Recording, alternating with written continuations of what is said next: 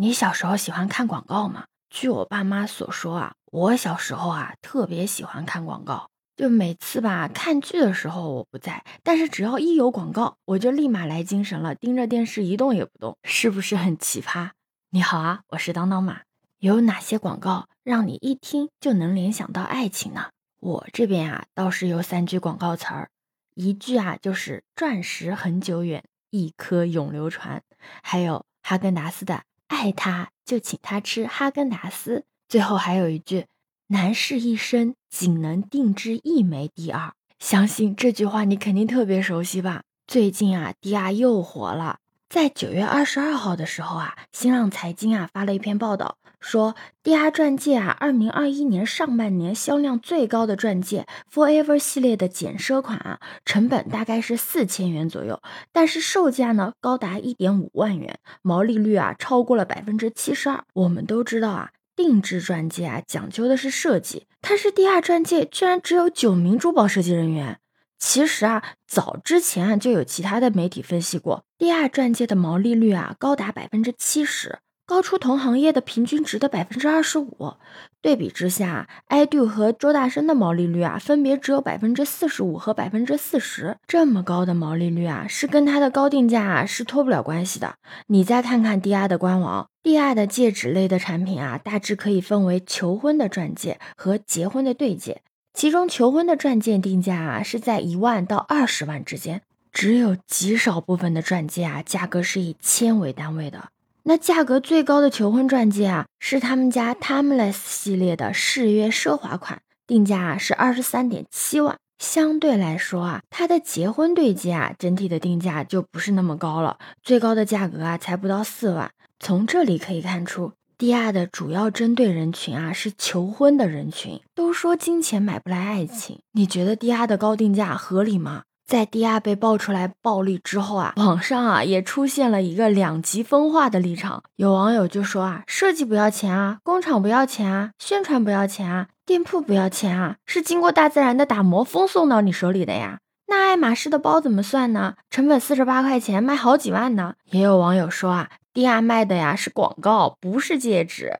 更有网友啊说自己啊想找二手渠道把自己的 DR 给卖了，明明自己是花了一点五万元买的，最后只卖了一千多块钱。那个二手店的老板啊直接说：“你买的是爱情，我们只回收钻戒，不回收爱情。”那这个“爱情”两个字的真面目，不就是品牌的溢价吗？说到 DR 的品牌溢价，就不得不提它的品牌滤镜了。大家都称他的营销方式啊为真爱营销，但与其说是真爱，倒不如说是 PUA 了。关于戒指啊，有人觉得也就这样，有人觉得为我量身而定制的，而是中间啊只隔着一层一生只爱一人的滤镜。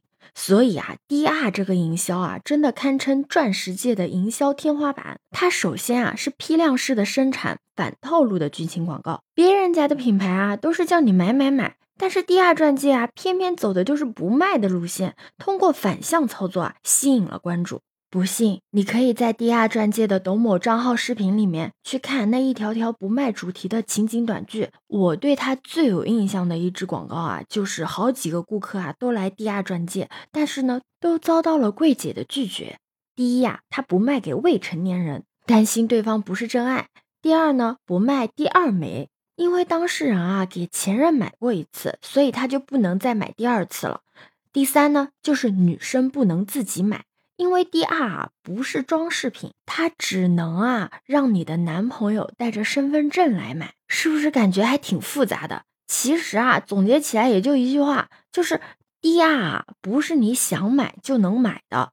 DR 还有一个特别浪漫的创始人的故事，就是他的创始人张国焘和卢一文夫妇啊，早年间啊经常在微博上秀恩爱。这个张国焘啊，在希腊向卢一文求婚的时候啊，掏出的就是五点二克拉的 DR，还包下了纽约时代广场的大屏投放求婚广告。还有什么比创始人的浪漫故事更有感染力的呢？这还不把一生只爱一个人的人设立得稳稳的呀？让大家相信一枚地亚在手啊，真爱才能长长久久。最后啊，再配合上明星的策略，让各种明星夫妇啊为这个品牌打广告。比如我们熟悉的呃吴京谢楠啊，朗朗吉娜啊，去年还线上见证了苏炳添夫妇的真爱时刻呢。地亚标榜的 slogan 啊。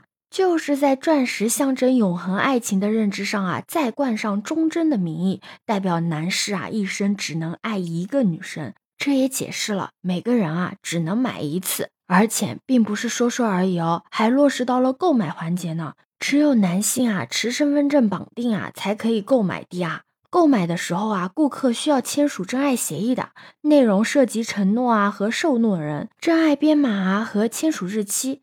而且啊，购买者的信息啊也会被录入系统，一经这个绑定购买记录啊就不可以删除，哪怕是网上啊流传着只要花五百元就可以删除的这个说法，但是 D R 官方辟谣了，说是不能删的。你可能会想哦啊，这样 P U A 的营销，难道 D R 钻戒不怕把生意做成一锤子的买卖，没有回头客了咋办？其实啊，都想多了。钻戒啊，本身就是一门消费十分低频的一个生意，不是高频次的消费的快消品。更何况，迪亚还能卖它其他礼品的系列啊，比如说项链、手链啊。以前啊，我还真觉得迪亚挺浪漫的，我也曾经跟我对象啊进去挑过，还好没有挑到合适的款。现在发现啊，这迪亚真的是玩的好一手的 PUA。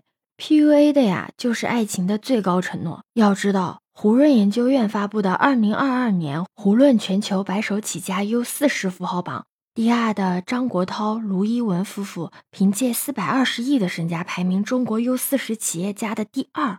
这在一定程度上说明第二赚翻了。第二对于目标人群而言叫品牌溢价，对于吃瓜群众而言，这叫做智商税。毕竟低压翻车的话题啊，也不是第一次发生了。不信你在某猫的投诉平台搜索“低压钻戒”，你就会发现投诉退货、退款、强制扣除定制费的居多。还有人吐槽啊，泄露用户隐私、被人啊盗用个人信息、解绑不成功等等。之前不就有网友爆料，某男性艺人啊在低压钻戒的购买记录，那阵子饭圈也炸了，还引发了恶意查询他人购买记录的讨论呢。不过啊，你不得不承认的是。低亚的营销策略啊，带动了一定的销量，但同时啊，也给消费者带来了困扰，就连明星啊也逃不过。这可能就是假之蜜糖，乙之砒霜吧。不过低亚的品牌溢价的玩法啊，让我想到了野兽派。前段时间啊，野兽派刚被骂上了热搜，有人发现啊，四百二十块钱三十毫升的野兽派桂花乌龙香水啊，竟然与名创优品二十九块九的水蜜桃乌龙香水。